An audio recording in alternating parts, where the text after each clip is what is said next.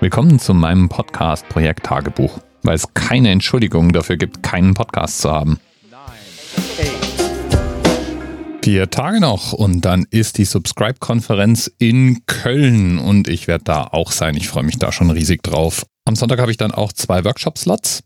Das eine wird ein Feedback-Workshop werden. Da geht es um konstruktive Verbesserungsvorschläge für die anwesenden Podcaster und Podcasterinnen. Und das andere wird ein Vortrag eigentlich rund um englischsprachige Podcasts und die englischsprachige Podcast-Szene. Ich mache ja mit To Debate ein englischsprachiges Format und ich habe ein paar Dinge daraus gelernt. Ja, und die würde ich halt auch gerne teilen und vielleicht auch den ein oder anderen Mythos aufklären. Bevor ich allerdings am Freitag in den Zug steige, gibt es noch viel zu tun. Also ich möchte natürlich auch diese Woche keine Folge anerzählt verpassen.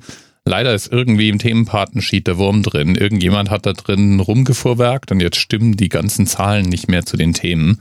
Das ist mir jetzt so nach und nach bewusst geworden mit einem peinlichen Fehler letzte Woche und auch diese Woche, wo ich dann plötzlich Themen hatte, bei denen der Themenanker irgendwie nicht zum Thema passt und überhaupt. Ich muss also jetzt doch etwas genauer aufpassen, wenn ich da ein Thema rausfische. Weil die Versuchung, gerade wenn die Zahl, die da steht und die Zahl, die wirklich Themenanker ist, nah beieinander ist oder es nur ein Zahlendreher ist oder so, das dann irgendwie im Kopf zu behalten und zu sagen, ist natürlich schon groß.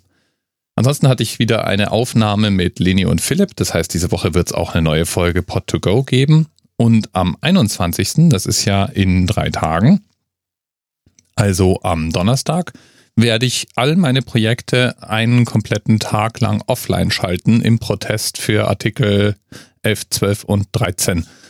Warum? Weil da die Axt an die Wurzel des freien Internets gelegt wird. In allen drei Artikeln geht es um bestimmte Aspekte der Inhalte, die im Internet gepostet werden. Und sehr bedrohlich finde ich, dass es da eine ziemlich deutlich erkennbare Tendenz dazu gibt, einen sogenannten Upload-Filter erzwingen zu wollen. Das steht zwar so im Wortlaut in keinen der Vorschlägen drin, aber im Endeffekt läuft es immer darauf raus. So verlangt Artikel 13 beispielsweise, dass Plattformanbieter, also die YouTubes, Facebooks und Twitters dieser Welt, aber eigentlich alle, die in irgendeiner Form ihren Benutzern erlauben, Inhalte zu posten, vor Veröffentlichung des Inhalts prüfen müssen, ob es sich um einen Urheberrechtsverstoß handelt. Und falls du jetzt mit den Schultern zuckst und dir denkst, ja, na und, ist ja schließlich illegal, urheberrechtswidriges Material zu posten, ja, da gibt es noch ein paar Probleme mit. Es war nämlich bisher auch schon illegal, solches Material zu posten, aber Plattformen wurden erst dann haftbar, wenn sie wieder besseren Wissens den Inhalt vorgehalten haben. Das heißt, der Ablauf war folgendermaßen. Ich begehe eine Straftat, indem ich zum Beispiel einen gerippten Film auf YouTube hochlade.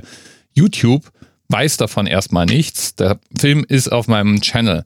Sobald YouTube mitbekommt, und YouTube bekommt es relativ schnell mit, die haben ja ein Verfahren, das nennt sich Content ID, Sobald jedenfalls YouTube mitbekommt, dass ich eine Urheberrechtsverletzung begangen habe, müssen die diesen Film entfernen oder sie sind auch haftbar. Nach Artikel 13 wird sich das jetzt nun ändern. Da ist YouTube dann schon haftbar in dem Moment, wo sie überhaupt das Veröffentlichen dieses Videos zulassen. Das Problem hierbei, eigentlich ist es manchmal gar nicht so eindeutig, was denn nun Urheberrechtsverletzung ist und was nicht.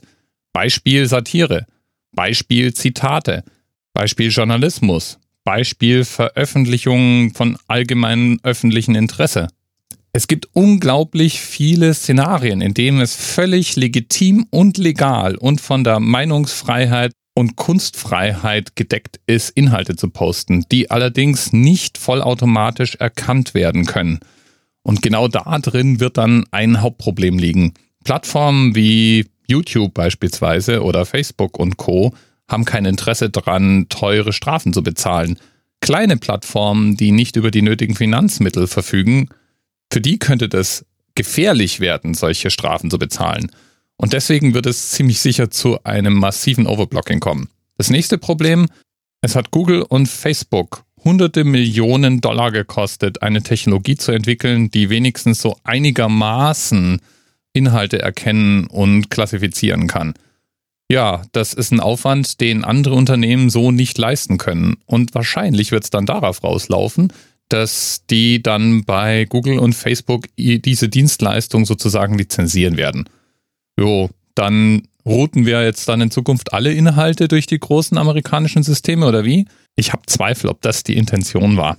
Last not least, ein einmal installierter zentraler Filter, durch den alle Inhalte durchgeschleust werden müssen, der ist natürlich heute für den Urheberrechtsschutz, morgen für die Terrorbekämpfung, übermorgen für die Kriminalitätsbekämpfung und überübermorgen für die Unterdrückung der freien Meinungsäußerung da. Ist ja längst nicht jede Gesellschaft freiheitlich organisiert und wir haben jetzt leider auch gerade in den letzten paar Jahren gesehen, wie schnell Gesellschaften in, sagen wir mal, autokratischere Systeme kippen können. Und genau das ist ein Hauptproblem. Eine zentrale Filterinfrastruktur sorgt dafür, dass wir nach und nach auch in unserer Meinungsäußerung, auch in unserer politischen Meinungsäußerung massiv eingeschränkt werden. Am 21. nun wird da unter anderem die Wikipedia gegen protestieren, indem sie sich einen ganzen Tag lang offline schalten. Und einige Privatleute, Podcastbetreiber genauso wie Blogbetreiber wollen es dem Ganzen nachtun und sich mit in den Protest einreihen. Und ich werde auch meine Projekte offline schalten. Es gibt ein WordPress-Plugin dafür. Das macht es wirklich, wirklich leicht, einen entsprechenden Hinweistext einzublenden und auf Projekte hinzuweisen, die helfen können, das Rad vielleicht noch in letzter Sekunde herumzureißen. Da gibt es einige Möglichkeiten. Das eine ist, am 23. finden deutschlandweit, eigentlich europaweit Proteste statt. Denen kann man sich anschließen. Das andere ist, und das ist wahrscheinlich auch ein sehr mächtiges Werkzeug, man kann seine Abgeordneten anrufen. Es gibt ein Projekt namens pledge2019.eu, das hilft einem dabei. Da findet man die Bürotelefonnummern der Abgeordneten, die für uns zuständig sind, plus Parteizugehörigkeit und so weiter. Beziehungsweise derer, die sich bisher noch nicht verpflichtet haben, am Abstimmungstermin, der dann am, ich glaube, 26. sein wird, gegen Artikel 13 zu stimmen und kann mit denen dann ein Gespräch suchen. Der Anruf wird sogar kostenlos für dich geschaltet und alles, was du tun musst, ist mit einem Mitarbeiter oder vielleicht sogar dem Abgeordneten selber in dem jeweiligen Büro darüber zu sprechen, wie wichtig dir die Regelungen in Artikel 13 sind, dass demnächst ja Europawahl ist und das unter anderem ein wichtiges Kriterium für dich ist, Vielleicht erwähnst du auch, dass demnächst ja Europawahl ist und für dich ein wahlentscheidendes Kriterium der Ausgang dieser Wahl sein wird und du es sehr gut finden würdest, wenn sich der jeweilige Abgeordnete auf pledge2019.eu dafür verpflichten würde und damit auch öffentlich das jeweilige Statement machen würde, dass er oder sie gegen diese Regelung stimmen wird. Ich selbst habe das schon gemacht und ich werde es auch noch weitermachen. Es kostet beim ersten Mal zugegebenermaßen doch schon einiges an Überwindung, da irgendwo anzurufen. Und ich war dann schon so ein bisschen nervös, war aber dann sehr positiv überrascht, wie angenehm dieses Gespräch dann letztlich auch war.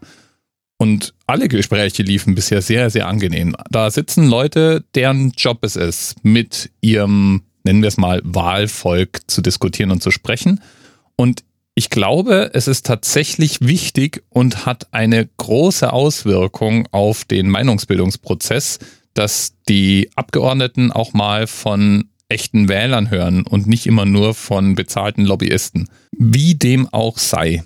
Am Donnerstag jedenfalls sind meine Webseiten offline und du wirst einen Inhaltstext sehen. Ich überlege im Moment noch, ob ich auch meine Feeds offline nehme und einfach nur eine speziell dafür aufgezeichnete Episode reinstelle. Was mich ein bisschen davon abhält, ist, dass ich vermute, dass das allen möglichen Stress bei den verschiedenen Directories bringen wird, weil ich würde ja im Prinzip auf einen anderen Feed umleiten, in dem dann nur eine Datei gelistet ist und davon müsste ich auch wieder zurück umleiten und ich glaube, da werden mir wahrscheinlich so ein paar Podcatcher und ein paar Verzeichnisse aus der Kurve fliegen. Also ich mach's vielleicht nicht.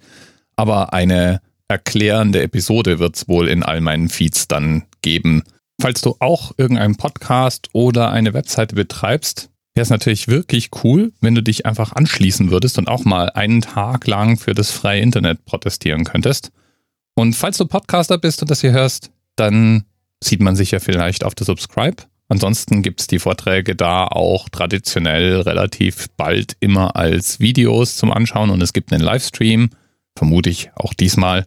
Ich für meinen Teil habe mir jedenfalls diesmal vorgenommen, so ein paar O-Töne aufzunehmen und ich freue mich schon ganz riesig auf so ein paar Gestalten, die ich regelmäßig in den Ohren, aber viel zu selten vor Augen habe.